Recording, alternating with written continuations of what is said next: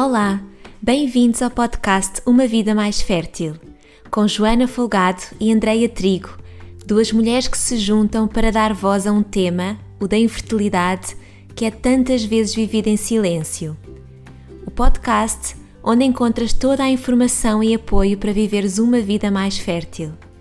Se queres ficar a par de todas as nossas iniciativas, segue-nos nas nossas redes sociais, em Vida Mais Fértil ou no nosso site www.umavidamaisfertil.com.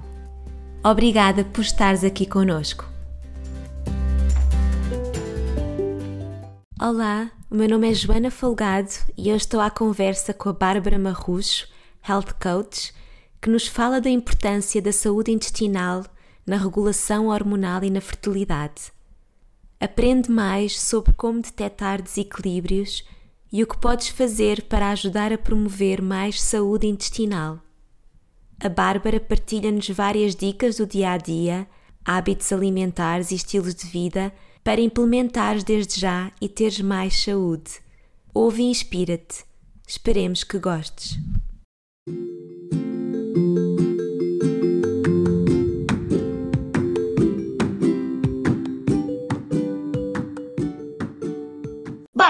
Queres começar com o tema de porquê que os intestinos é assim algo tão importante. Normalmente dizes que é o segundo cérebro, uh, cada vez há assim mais informação sobre o tema. Porquê que é assim tão importante? O que é que tens para partilhar Sim. connosco? Pronto, o que é realmente importante são as bactérias que lá vivem. Claro que o intestino é um órgão fantástico, mas é um órgão fantástico por causa de, de, da nossa microbiota intestinal. Porque, imagina, o nosso organismo é constituído por trilhões de micro-organismos, nomeadamente fungos, bactérias, vírus, parasitas, entre outros. E grande parte destes, eles uh, estão no intestino. E aí nós chamamos de microbiota intestinal. E é isto que eu falo tantas vezes, é não tanto o intestino, mas sim a microbiota intestinal, que são as nossas melhores amigas, fazem tanto por nós, porque têm imensas funções no nosso organismo. Um, e algumas das funções, por exemplo, são, são o facto de interferirem com o sistema imunitário, porque 70% do nosso sistema imunitário é produzido no nosso intestino, com a ajuda delas. Uau. Sim, imenso, imenso. Por exemplo, um 90%. Diz, diz é um, grande, um imenso contributo, não é? 70%. É, é mesmo, é mesmo porque uh, eu, eu noto, por exemplo, como eu sou farmacêutica e acabo por lidar com muitas pessoas com doenças autoimunes e assim, eu noto que muitas delas está mesmo relacionado com o intestino. O facto de estar o intestino inflamado e assim provoca isso. Mas, mas não só, que ele eh, tem outras funções, como 90%, por exemplo, da serotonina, que é a nossa hormona da felicidade também é produzida lá. Se, se o nosso intestino estiver inflamado e não produzir, é normal que andemos mais uh, depressivos, pronto. Um, depois também produz vitaminas, aminoácidos, uh, tem imensas, imensas, mesmo, imensas funções. Uh, mas aqui vamos falar hoje mais da regulação hormonal e porque é que interfere com a regulação hormonal. Pronto, ela interfere nomeadamente com as hormonas sexuais. Porquê? Porque uh, nós temos um grupo de genes bacterianos no nosso intestino, que é o estrobloma. Não sei se já ouviste falar. Nunca. Nunca. Pronto, eu acho, eu acho que a maior parte das pessoas agora.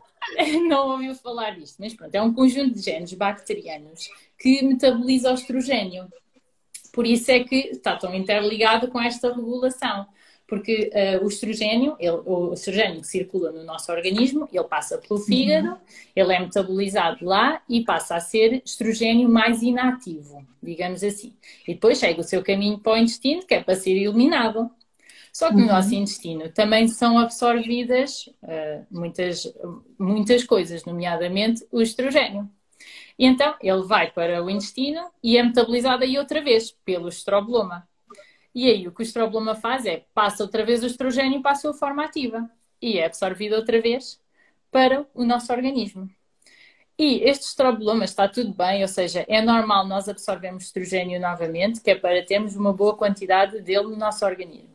O que não está bem é quando o estrobloma fica desequilibrado. Porque nós conseguimos desequilibrar a nossa microbiota intestinal e, e o estroboloma através da alimentação, do nosso estilo de vida. Uh, e então, se ele estiver desequilibrado, ele uh, metaboliza uh, de forma diferente e então os nossos níveis de estrogênio também são metabolizados de forma diferente.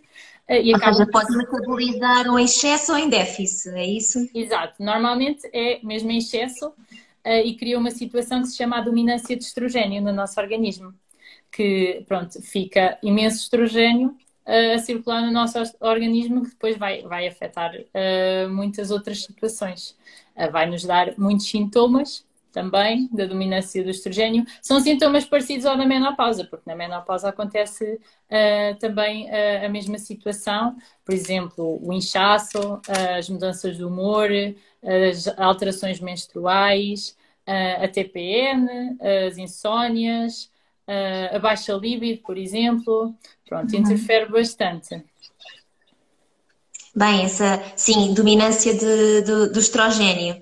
E, e aí, dizes, não é? O, o, o, intestino tem aí um papel eh, fundamental. Sim. Um, o, que é que, o que é que se. Antes, tem, antes tem, se calhar. Aliás, Aliás, nem, nem é só isso, desculpa, desculpa estar-te a interromper, mas, mas também uh, o facto de a nossa microbiota intestinal estar desequilibrada pode provocar também uma inflamação no nosso intestino. Então, se o nosso intestino estiver inflamado, ele cria uma espécie de poros, um, eh, que não é normal. O nosso intestino não é normal ter poros, um, eh, e que é uma situação que se chama permeabilidade intestinal.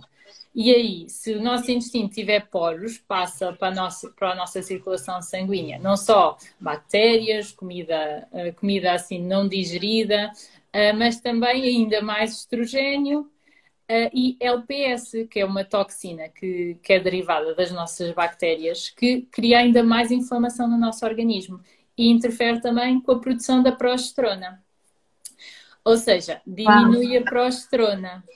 E então, concluindo, se aumenta os estrogénios e diminui a progesterona, o que é que acontece? A ausência da ovulação uh, e existem mais abortos. Por isso, faz claro existem... faz lúteas eventualmente curtas, porque não existe progesterona suficiente. Uh, enfim, isso e aí, e aí surgem os problemas da fertilidade. Sim, e, e, também falavas aí dessa permeabilidade do intestino e isto ocorreu-me que uh, também possivelmente existem, existem muitas uh, vitaminas e minerais que são importantes para a fertilidade, falamos da vitamina D, de ômegas, de tudo, que eu imagino que se também a parede intestinal não estiver de boa saúde, também a absorção possa não acontecer, não é? Por exemplo, o ferro é um tema que se fala muito e que se toma muitos suplementos para quem tem baixos níveis. Mas na verdade, se não há uma boa absorção, não é? imagino eu, estou uhum. a pôr sim, a dizer, mas estás, a, estás a dizer, sim, mas estás a dizer completamente eh, uma coisa completamente que é verdade. Um, realmente essa absorção é comprometida mesmo, por exemplo, uh, na gravidez é necessário muito ácido fólico e assim, e pode sempre haver uma, um comprometimento de, de, dessas, dessas vitaminas no nosso organismo, sim, porque se estiver inflamado, a absorção também não é adequada. Uhum. Sim. Portanto, saúde intestinal vai impactar nesta regulação hormonal pelos efeitos que tu falaste, não é? pelo aumento do estrogênio, eventualmente diminuição da progesterona, baixa absorção. Que Sim. mais impactos é que aqui podem existir eh, importantes? Se, se é que mais algum, não é? Sim. Não, é assim, a nível de regulação hormonal é mais ou menos isto. Eh, uhum. É, é mesmo relacionado com hormonas, é o estrogênio e a progesterona, não é? E é desta forma que impacta, que impacta mesmo o, a nossa fertilidade, a nossa regulação hormonal, é mesmo desta forma. É mesmo derivado Sim. da inflamação do intestino. Que conseguimos uhum. prevenir só mudando o nosso estilo de vida, mudando a nossa alimentação. E já vamos lá, e já vamos lá. Mas olha, já agora, porque surgiu aqui uma dúvida e depois eu tenho medo de não conseguir voltar atrás, vou-te já colocar a dúvida aqui sim, de sim, alguém, sim. que já não consigo identificar quem colocou, que tem a ver com a absorção do ferro. Pergunta uhum. se é mito que a absorção possa ser feita de melhor forma quando acompanhada com vitamina C. Não, não é mito, é verdade.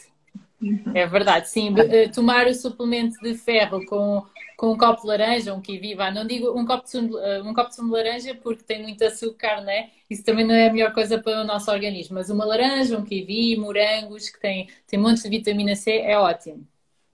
Uhum, pronto, está respondido. Está respondido. é Sim. Olha, e diz-me uma coisa então, como é que hum, falamos aí de como é que nós identificamos que existe este, este excesso de estrogênio? Tu falaste aí de alguns sintomas, não é? Todos os sintomas Sim. que nós associamos à, à menopausa.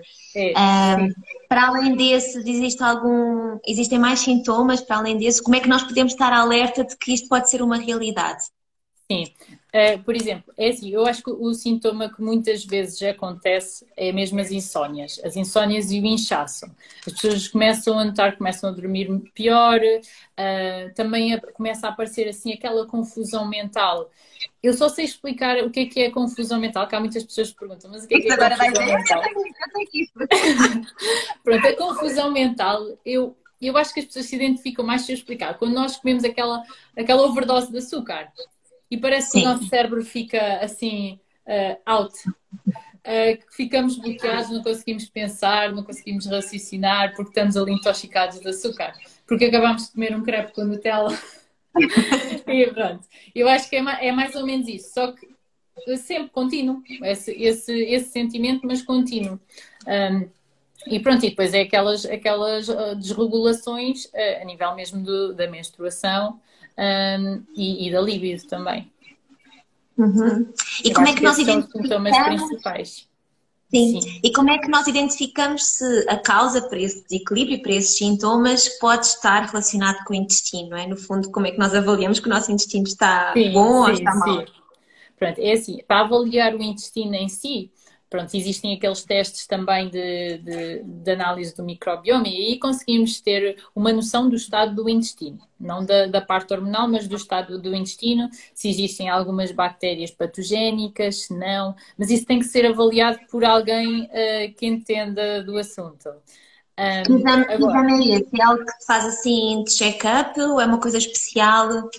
Uh, pronto, isso, isso, ainda não chegou ao Sistema Nacional de Saúde, infelizmente, ah, uh, mas já existem alguns laboratórios que fazem, ainda é muito caro. Uh, e há alguns que vêm assim com um relatório, uh, mas pronto, mas para analisar bem convém que seja alguém que entenda uh, essa parte das, das bactérias, que bactérias é que interferem, que bactérias é que não, isso para analisar o estado do intestino. Agora, se for para analisar, se a pessoa, por exemplo, andar a dormir mal e tiver, e tiver, pronto, tiver outros sintomas dos quais eu falei há, há pouco, e se começar a notar que se calhar poderá ser uma dominância do estrogênio, aí o melhor é mesmo ir ao médico e perguntar se dá para fazer uma análise ao estrogênio para ver se está em níveis adequados, se, se tem excesso de estrogênio, se não, para conseguir avaliar essa parte. Uhum. E em relação aos intestinos, há, algum, há, há, sintomas, tu falaste aí do inchaço, e por acaso em relação a isso também te perguntava, o que é considerado um inchaço, não é? Porque às vezes as pessoas comem naturalmente e ficam, pronto, um bocadinho com aquele inchaço. Isso é Sim. é um inchaço natural ou, ou não? É, é assim, geralmente este inchaço que eu falo é quando a pessoa acorda, normalmente acorda bem, uh, e, e depois a barriga começa a inchar ao longo do dia, mesmo sem ela comer assim nada de significante, ou não parecer significante para ela, começa a inchar, mas isto diariamente. Não é aquele inchaço de, ah, comemos, comemos aqui uma refeição pior e, e inchamos. Não, é aquele inchaço que está presente todo o dia. Mas nós conseguimos identificar se o nosso intestino está mal, se tivermos, começarmos a ter muitas intolerâncias alimentares, ou seja, se começarmos a ser intolerantes ao glúten, à lactose, à, aos brócolos, às leguminosas, se começar a aparecer muitas como é, como é que se identifica, desculpa interromper, mas como é que se identifica que se é intolerante? Sim, é, é quando, é, pronto, é assim, para identificar as intolerâncias é um processo difícil. Uh, assim, porque, porque as pessoas não sabem a que alimentos uh, são intolerantes. Se, por exemplo, comem vá, um arroz com carne. Não sabem se são intolerantes ao arroz, se são à carne, se são à alface, se são ao, tomate. Pronto, isso é um processo difícil, que geralmente o melhor processo para avaliar essas intolerâncias é mesmo a eliminação de alguns alimentos mais inflamatórios que poderão estar, que têm mais probabilidade de causar essas intolerâncias e depois a reintrodução gradual, que é para testar se realmente a pessoa é intolerante ou não. Mas a, a pessoa não precisa de saber exatamente a que é que é intolerante. Mas se ela começar a apresentar muito inchaço, a, a muitos alimentos, ou seja, não, pode não conseguir identificar, mas sabe que fica muitas vezes inchada com certos, certo tipo de alimentos e assim. Aí é sinal que realmente ela está a ter muitas intolerâncias alimentares. Eu acho que as pessoas que têm isso normalmente sabem, porque elas sabem que ficam inchadas com tudo, não sabem é o quê. Ok, ok. É assim, é notório, não é? Sim. Sim. Mas e, desculpa, antes, Antes de interromper, estavas a falar de, do inchaço como um sintoma e se calhar ias falar de algum outro e eu interrompi, desculpa. Não, não faz mal, mas eu também já não me lembro o que é que, o que, é que ia dizer. Porque eu perguntei, eu perguntei um, em relação aos intestinos se é possível detectar alguma coisa por sintomas relacionados, como, tu, como o inchaço que tu tinhas falado, alguma outra, por exemplo, se não consegue evacuar alguns dias, ou, ou consistência das fezes, não é? Essas coisas. Sim, o que é que seria sim. normal? É, é uh, o, o, facto de a pessoa ter mais frequentemente obstipação ou, ou diarreia, o facto da pessoa andar com mais gases, mais flatulência, é normal todos, todos temos flatulência. No entanto, não é normal assim quantidades muito, muito exageradas de, disso. No entanto, não são sintomas só gastrointestinais. Porquê? Porque o intestino também afeta os outros órgãos à volta, todo o nosso organismo. Por isso, os sintomas gastrointestinais são esses: inchaço, diarreia, obstipação, uh, cólicas abdominais, uh, flatulência. Depois existem outros sintomas fora, ou seja, dores de cabeça, problemas de sono, ansiedade, dores nas articulações, uh, cansaço geral, eczema, por exemplo, acne, tudo isso poderá estar relacionado com o intestino. Mas claro que é sempre poderá estar, não, pode não ser a causa, por isso deve ser avaliado. Mas realmente a pessoa começar a apresentar muitos sintomas assim deste género, porque muitas pessoas começam com obstipação e andam anos e anos com obstipação. E depois começa a aparecer eczema. Uhum. Por isso, isso é porquê? Porque eles estiveram obstipados, acumulou-se toxinas no organismo, porque o trânsito intestinal é muito mais lento, a desintoxicação é muito mais lenta, e essas toxinas começam a acumular-se acumular no nosso organismo e a, e a, produzir outros, outros problemas, nomeadamente o eczema. Uhum. Sim, sim, sim, sim, sim. Portanto, pode de facto estar na, na causa, é preciso um bocadinho colecionar estes, estes vários sintomas sim. que vão aparecendo, não é? Sim, sim, está aqui, sim, sim, está, sim. Aqui está aqui também a Camila a dizer, no meu caso, a rosácea.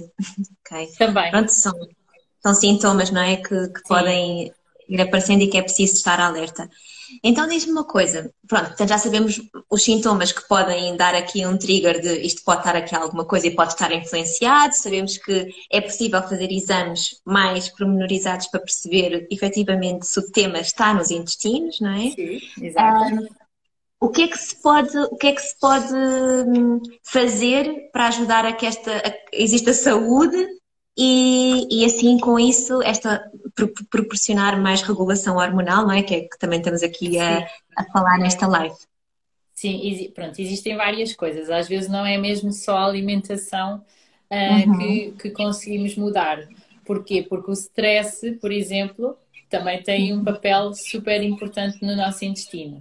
Ou seja, às vezes mesmo que a pessoa mude a alimentação radicalmente, se calhar não vai sentir uma melhoria muito grande ou vai continuar com os mesmos sintomas porque o problema não estava na alimentação, o problema está uh, na pessoa estar estressada o dia inteiro porque tem um trabalho super estressante ou assim, e isso pode, pode realmente criar também pode criar dois problemas. O primeiro é a alteração da microbiota intestinal, porque o stress está mesmo diretamente relacionado com, com as nossas bactérias benéficas ou patogénicas no nosso organismo. Desequilibra, não é? Sim, desequilibra.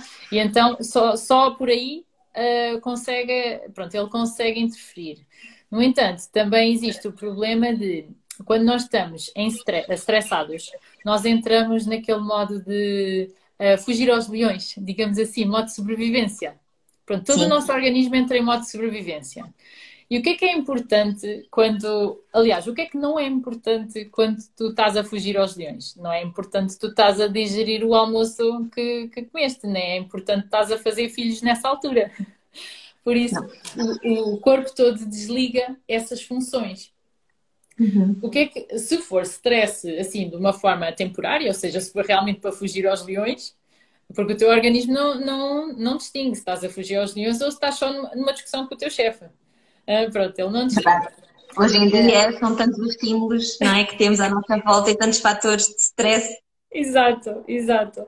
Mas se for assim, temporário, ou seja, estás estressado e depois passou, tudo bem, digeres o bife logo à noite. O teu almoço digere logo à noite.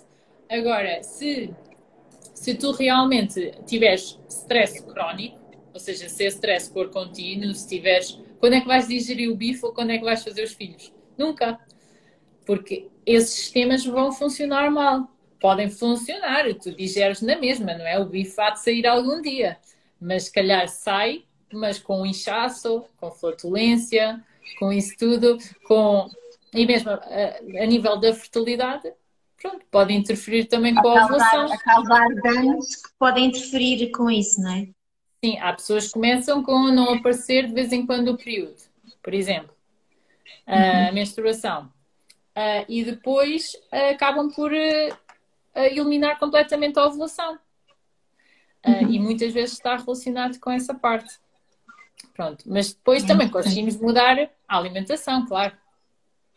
Então vamos lá por partes. Portanto, stress é um fator importante. Que, que, mais coisas? Então, falando da alimentação, há assim dicas genéricas que possam ser dadas e que sejam boas para, sim, para sim, a saúde sim. intestinal?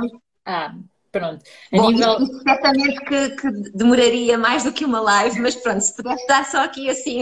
Sim, eu dou, eu dou algumas dicas, eu dou algumas dicas. Claro que, pronto, estas dicas uh, valem o que valem. Há pessoas que só estas dicas funcionam, há pessoas que não. Pronto, cada caso é um caso. Uh, e depende muito das intolerâncias alimentares da pessoa. Se ela, se ela continuar uh, a introduzir aquelas as intolerâncias alimentares, por exemplo, é intolerante à lactose. Uhum. E deve haver sempre um período em que a pessoa não está a beber o leite. Porquê? Porque para conseguir realmente desinflamar o organismo, claro que depois volta a reintroduzir, que é para conseguir, senão depois vai restringindo, vai restringindo, vai restringindo e depois chega um dia que não come nada. Não, o objetivo é sempre retirar só para desinflamar e depois reintroduzir. Pronto. Mas estas dicas são, são bastante generalizadas, mas por exemplo, uma delas é introduzirmos mais fibra. Porquê? Porque as nossas bactérias alimentam-se de fibra.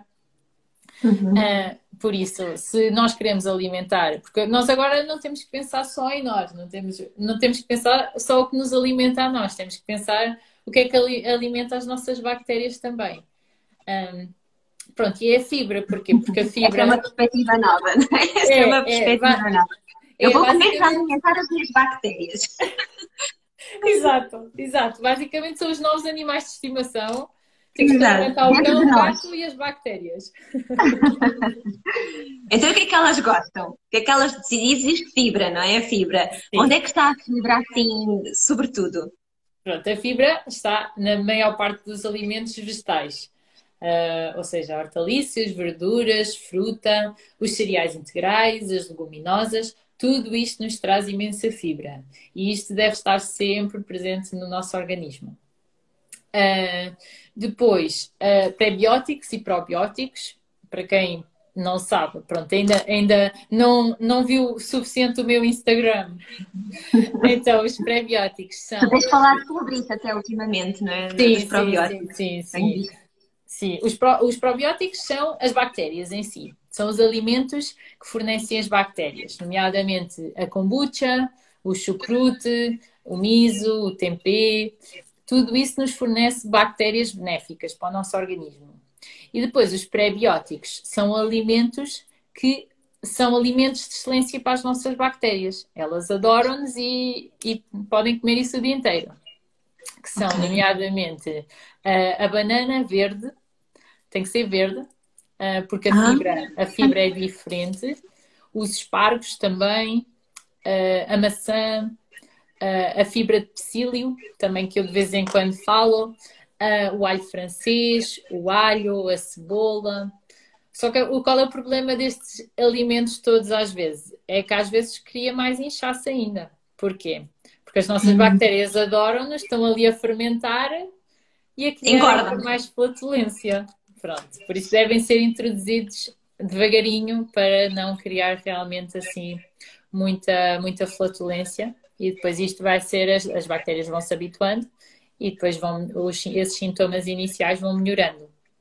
Ou seja, a flatulência, que pode ser um sinal negativo para a saúde intestinal, também pode, neste caso, não ser, não é? Até pode Sim. ser uma coisa algo Sim. positiva. Sim, benéfica. Só que, por exemplo, existem, vá, no meu caso, se eu beber vá, uma garrafa inteira de kombucha, provavelmente não me vai fazer nada, porque as minhas bactérias estão habituadas a isso. Uh, agora, se uma pessoa que nunca experimentou estes alimentos introduzir uh, 100 ml de kombucha, se calhar vai notar a diferença e vai notar que ficou mais inchada. Uhum. Okay, Pronto, é uma okay. questão de hábito. Sim. Portanto, alimentação, fibras. Mais assim, alguma dica genérica importante? Sim, a hidratação é, também. Probióticos e prebióticos. Sim, a hidratação também é essencial. Uhum. Uh, pronto, o, que é, tanto... o que é que ela desejava? É assim, geralmente, eh, pronto, não, não existe uh, uma lei geral também, mas eu normalmente aconselho mais ou menos 35 mililitros por cada quilo Uh, para cada quilo do corpo corporal, do corpo corporal, sim. do corpo. sim. sim, 35 mililitros. Sim, cada, dá mais ou menos em média, pronto, para, para uma mulher dá mais ou menos 2 litros, 2 litros e qualquer coisa, pronto, depende do peso. Mas é, é, é, a, é a lei dos 2 litros que se costuma dizer. Ok, ok. Esta hora está toda a gente a dizer, ui, não bebo nada disso. Ai, hoje ainda só vi um copo de água. Já está toda a gente a buscar assim. água.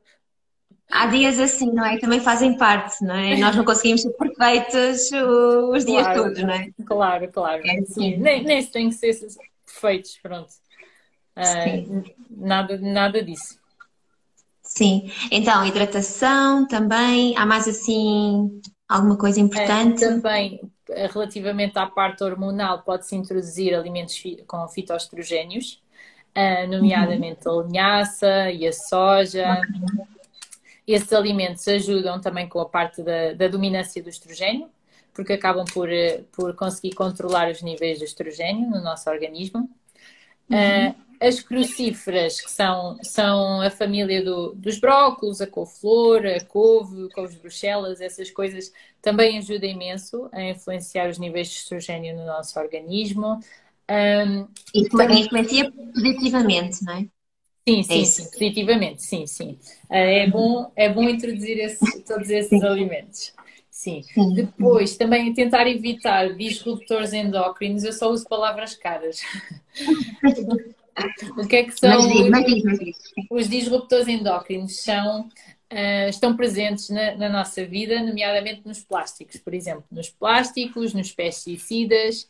E o que é que eles fazem? É? Também, também e eles, eles imitam o estrogênio.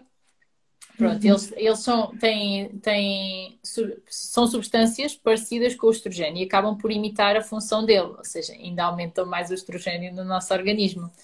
Por isso, tentar evitar. Que dicas é que eu posso dar aqui? Tentar, por exemplo, lavar bem a fruta e os legumes para tentar evitar os pesticidas, os herbicidas, essas coisas. Uh, e tentar trocar a garrafa de plástico pela garrafa de vidro, os taparoeiros, também de plástico por vidro. Um, ou então, pelo menos, podem utilizar na mesma os plástico, mas pelo menos não pôr a comida quente lá, uh, que é para não, não acumular ainda mais plástico. Sim nós estamos rodeados não é, desses disruptores endócrinos. É difícil conseguirmos levar uma, uma, li, uma vida livre disso, mas é nessas coisas principais, não é? Porque há pessoas que aquecem, por exemplo, não é, a sua comida sempre no micro-ondas num, numa coisa de plástico, ou que acaba de fazer a comida e vai para o tupperware de plástico, não é? Então essas coisas que são coisas mais comuns, não é? É possível de fazer Sim. diferente e de ter contributo positivo. Sim, é isso, porque até dizem que, que nós comemos um cartão de crédito né, na nossa vida em plástico. Oh meu Deus! As coisas que eu aprendo hoje, né? Agora, como de bactérias, agora como cartões de plástico. Esta minha vida vai. Eu só, eu só, só digo coisas boas. Olha, e temos aqui, temos aqui duas perguntas, eu tomei aqui nota porque depois isto passa. Temos aqui duas perguntas, uma, uma relacionada com o exercício. Se é aqui uma pessoa que diz que o, o facto de estar num trabalho parado, uhum. grande parte do tempo parado, se isso influencia ou não a saúde intestinal. Sim, influencia se a pessoa depois chegar a casa e continuar sentada no sofá. E se não for fazer um exercício, porque a pessoa não até pode trabalhar o dia inteiro sentada, mas depois chega a casa e vai, mandar uma, vai dar uma corrida e, está tudo bem. pronto, o problema está quando a pessoa realmente passa o dia todo sentada. Sim, portanto aqui uh, exercício é um fator importante para a saúde é, intestinal. É, imenso, imenso. Sim, o sedentarismo influencia também muito a nossa microbiota intestinal. As nossas bactérias não gostam que, que nós estejamos parados. Não, que exigentes elas, gostam, é, são, só gostam de é, comidas é, e não os deixam parados. São pior que os não tenho filhos, mas. Isto é um animal, aqui um animal de estimação cá dentro muito exigente. É verdade. Olha, e outra pergunta que já foi anterior, mas que eu não me esqueci, tomei aqui nota também, que tem a ver com as candidíases uhum. de, de, repetição. Pergunta se candidíases de repetição que é uma, é uma circunstância tão comum em tantas mulheres, se é pode, pode ter alguma origem nesta parte, nesta saúde intestinal. Sim, sim. E o que é que pode fazer, não é, já agora? Sim, pode, sem dúvida. Porquê? Porque nós temos a, a Candida, a Candida albicans, pronto, é um fungo, e nós temos este fungo presente no nosso organismo. E está tudo bem, ela tem a sua função, está lá por alguma razão. O problema está outra vez quando quando ela existe em demasia, quando existe um desequilíbrio na nossa microbiota e ela existe em muita quantidade. Porque ela é, é um fungo que tem a sua função no nosso organismo, mas não pode crescer em demasia, porque se cresce em demasia, começa logo a, a desequilibrar e depois pode originar realmente as candidíases de repetição. Uh, o que ela pode fazer é realmente tentar reduzir o consumo de açúcar Porquê? Porque a Cândida adora açúcar. E ela não distingue também se o, se o açúcar é de, uh, é de, se é de, de, uma bolacha, se é de um chocolate, se é do quê? É açúcar. Se é da massa. Uh, pronto, porque muitos alimentos, muitos hidratos de carbono também têm açúcar, os açúcares uhum. naturalmente presentes. Essa é a parte chata, porque a Cândida é super difícil de eliminar por causa disso. Porque porque o açúcar ela, está ela presente. Ela é gulosa e apanha os doces todos. Isso mesmo.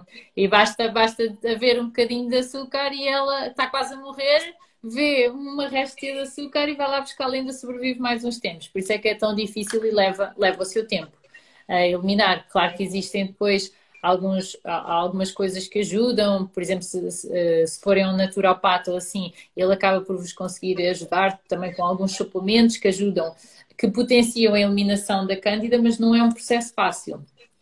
Uhum, uhum. E já agora que falas aí da parte do açúcar de vários alimentos, o açúcar da fruta é também de cortar nestas situações ou, ou não? Porque vimos que a fruta, a fruta tem muita fibra, fibra não é? Sim, então isto sim, não... sim, sim. É, Fica é assim, como? Pronto, é, isto é, para eliminar a cândida também é necessário é, acompanhamento, porque é, eu, eu, neste aspecto, eu não quero estar a dizer aqui, tenho que cortar a fruta e depois vai cortar, a pessoa vai cortar a fruta e depois fica sem minerais, sem vitaminas e minerais que necessita por causa da fruta, porque a fruta também é super importante para o nosso organismo. Mas sim, a fruta também tem açúcar. Na cândida, ela não distingue também se o açúcar vem da fruta. Mas também não quero que retirem a fruta agora neste momento só para eliminarem a cândida e nunca mais comam fruta. Isto tem que ser mesmo um processo acompanhado, porque senão depois correm o risco de ficarem com outras deficiências de vitaminas e outras coisas. Uh, por isso. Uh, também, é importante, não é? Não, convém sempre ser acompanhados por um profissional de, um profissional de saúde, uma nutricionista, uh, serem acompanhados por um médico, pronto. Isto requer mesmo sempre o acompanhamento de profissionais de saúde. Sim, temos aqui também uma pergunta da Joana sobre, se, sobre a saúde intestinal durante a gravidez, se os, pré, os prebióticos ou os probióticos são recomendados nesta, nesta fase. Sim, são recomendados. No entanto, são uh, os, as, os tipos de bactérias presentes são diferentes. existem mesmo probióticos uh, mesmo para essa fase, para a fase pré-natal. Normalmente eles dizem lá pré-natal uh, e são os uhum. mesmos tomados na gravidez e na amamentação. Mas sim, também é super recomendado porque o, o, o bebê que se está a formar, o feto que se está a formar, uh, está a formar também a microbiota dependendo da nossa. A nossa uhum. interfere muito, por isso convém que realmente recuperemos a microbiota intestinal de, da mãe para conseguirmos que, que, o filho também tenha uma boa microbiota intestinal. Claro que depois isso vai depender de muitos outros fatores, mas uh, como, como por exemplo. É um contributo importante. Sim, sim, mas o tipo de parto também interfere depois com, com, com isso e depois a alimentação ao longo da vida da criança. Mas, mas é ótimo tomarem probióticos mas claro, sempre com, com o aconselhamento da, obstetra que está a acompanhar, porque é ótimo, mas depende, depende, dos casos. Não vão tomar por iniciativa própria. Vão, podem perguntar à obstetra se vale a pena ou não tomarem, uh, tomarem esse, pronto, esse suplemento, porque cada caso é um caso. Sim. E em relação àqueles pré-bióticos, tu falaste dos alimentos, do alho, da cebola, do alho francês, etc. Uhum. Há aqui uma pergunta sobre se devem ser consumidos crus ou cozinhados. Pronto, isso, isso também é, assim, é indiferente. Uh, uh, às vezes os crus criam ainda mais sintomas, mas uh, são ótimos das duas maneiras, porque eles são alimentos de excelência. Mas claro que na sua maioria os, os, cozinha, os crus são melhores do que, do que os cozinhados. Mas okay. depois, por exemplo, se alguém tem muito inchaço ou síndrome do intestino irritável, que é uma condição que, em que as pessoas também têm muito inchaço, às vezes poderá ser ainda mais difícil introduzi-los crus. É, é, mesmo, é mesmo cada caso é um caso, não é? Porque Sim. isto é Sim. generalizar é difícil, não é? Porque ou é faz é bem a uma coisa ou faz mal a outra, não é? Sim, é muito tem difícil. De ser em função, tem mesmo de ser em função. Sim, sim, sim. sim. Completamente. Um, olha, está aqui última pergunta que eu por acaso não sei o que é, mas talvez tu saibas, que sim. diz se, se se pode falar um pouquinho sobre SIBO. Ah, sim, é sei, sei, sei, sei. Okay. É assim, SIBO eh, é uma condição em que eu vou começar por onde, onde é que as bactérias se encontram. As bactérias, a maior parte de, destes micro-organismos que vivem no nosso intestino, eles encontram-se no intestino grosso. No entanto, existe, existe sempre algumas bactérias que vão para o intestino delgado, mas normalmente uh, existem mecanismos que depois vai limpando uh, para retirar a maioria do intestino delgado. O SIBO acontece quando existe um crescimento excessivo para o intestino delgado, que não é o lugar suposto onde as bactérias devem, devem uh, estar. Devem estar, porque normalmente a absorção ocorre no intestino delgado, a absorção dos alimentos, ocorre no intestino delgado e depois tudo que não, fica, não for digerido até o intestino delgado é comida para as bactérias e elas é que tratam desse processo.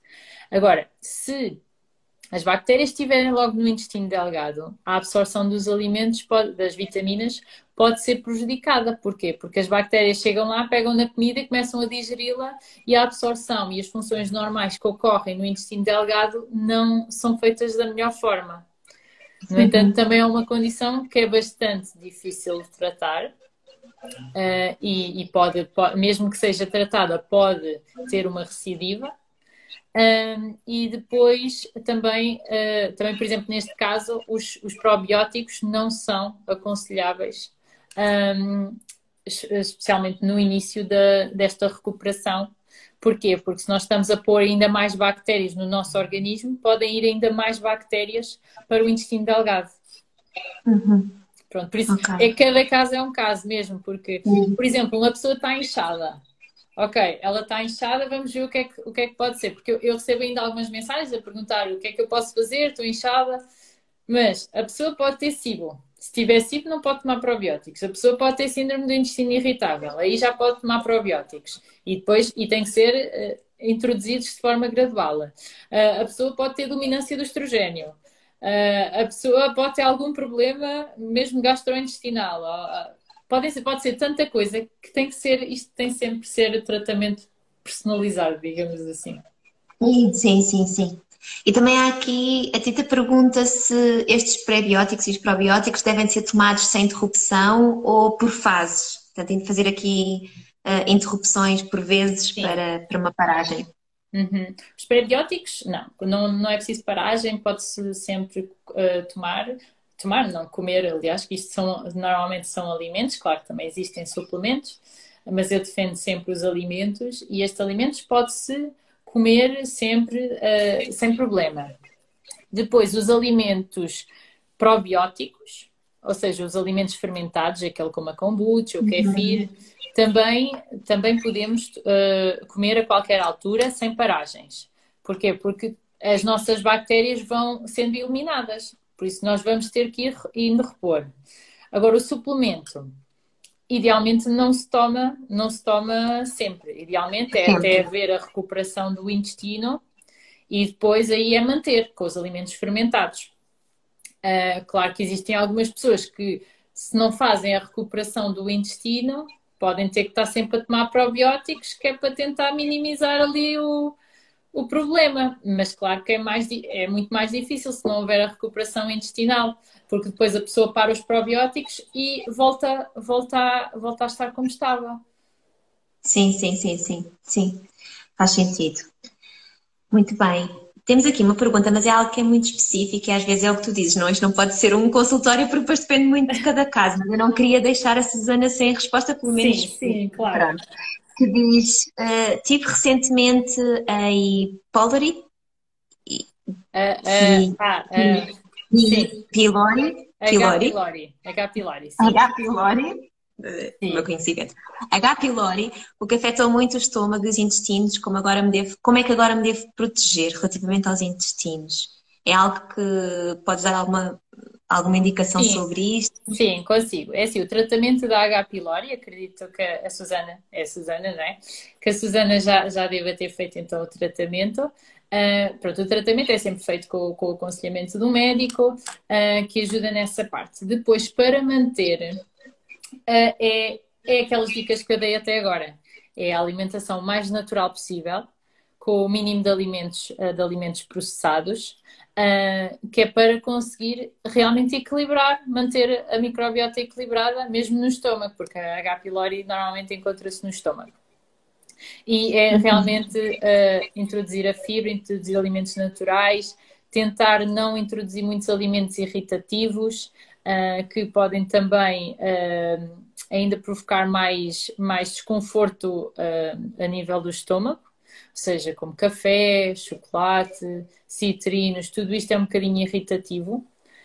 mas é uhum. é tentar uma alimentação mais natural possível, sem alimentos processados que é, e com açúcares, que é realmente o pior que podemos fazer para o nosso organismo. Sim, sim, portanto são dicas, pelo menos genéricas, que se, que se aplicam bem nestes sim, casos clínicos que fomos falando. Sim. Um, Bárbara, não sei se existe assim mais alguma coisa que a gente não tenha falado, claro que é o que tu dizes, não é? Isto são dicas genéricas com, tomadas com cuidado, porque podem não se aplicar. Mas Sim, dentro claro. deste tema da regulação hormonal, há assim mais alguma coisa importante que, que, que seja importante saber? Sim, eu acho que o, principal é que realmente as pessoas se desconfiam de algum desequilíbrio hormonal, as pessoas testarem-se, ou seja, ir ao médico, fazer análises para ver realmente se existe isso, porque sabendo um diagnóstico é sempre mais fácil de tratar. Digo isto na regulação hormonal e, e nas outras doenças todas relacionadas com o intestino. Um, uhum. É sempre importante terem um diagnóstico médico, procurarem uh, ou ir ao médico de família para, para essas análises de, das hormonas, ou então um gastroenterologista para conseguir identificar se existe algum problema no intestino. É sempre, sempre melhor serem diagnosticados, porque porque se andarmos aqui a tentar por tentativa e erro, muitas vezes é, é difícil uh, uhum. e demora mais tempo uh, a pessoa ser tratada. Por isso, isso é, é super importante. Sim, boa. Temos aqui a, a Sandrina que diz: preciso muito da Bárbara. Obrigada pela tua presença, pela tua, Obrigada aqui, pela tua participação, por nos trazeres este aqui, desmistificares aqui este tema dos intestinos e da importância que, que tem. Uhum. E ficam aqui também algumas dicas importantes para, para começar já a fazer algo e para, estar, e para no fundo Sim. também estar mais atento, não é? Atento ao que é que pode estar a surgir e, e procurar especialista e tu também deves claro. fazer esse acompanhamento, não é? Sim, sim, isso mesmo. E obrigada eu por me teres convidado. Obrigada. Muito. Obrigada, Bárbara.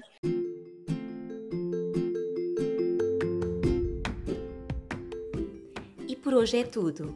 Obrigada por teres ouvido este episódio. Deixa-nos os teus comentários, sugestões e perguntas. Estamos aqui para te ajudar a viveres uma vida mais fértil. Segue-nos nas nossas redes sociais, em Vida Mais Fértil, e não percas o próximo episódio. Até já!